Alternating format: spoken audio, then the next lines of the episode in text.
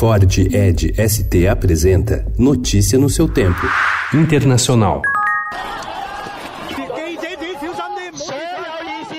Em uma escalada sem precedentes em Hong Kong, manifestantes invadiram ontem o parlamento e só deixaram o local quatro horas depois e sob força policial. A nova onda de protestos representa o maior teste ao controle de Pequim sobre a cidade semi-autônoma. Os manifestantes picharam paredes e colocaram uma bandeira da época colonial britânica na mesa do plenário. As cenas de desafio às autoridades foram as últimas demonstrações do descontentamento no território desencadeado pelos planos da chefe do executivo executivo Carrie Lam de permitir extradições à China continental. Manifestantes veem nessa medida, que foi retirada de pauta, uma maneira de permitir que opositores de Pequim sejam julgados em tribunais controlados pelo Partido Comunista.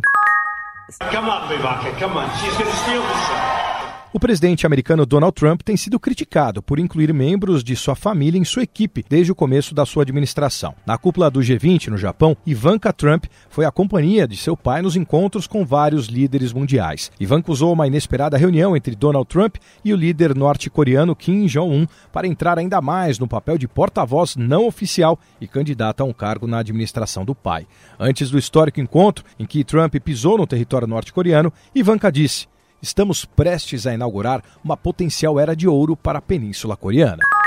O Irã excedeu o limite de combustível nuclear que pode armazenar, fixado no acordo firmado em 2015, e declarou efetivamente que não respeitará um acordo que o presidente Donald Trump abandonou há mais de um ano. O líder americano, por sua vez, afirmou que o país está brincando com fogo.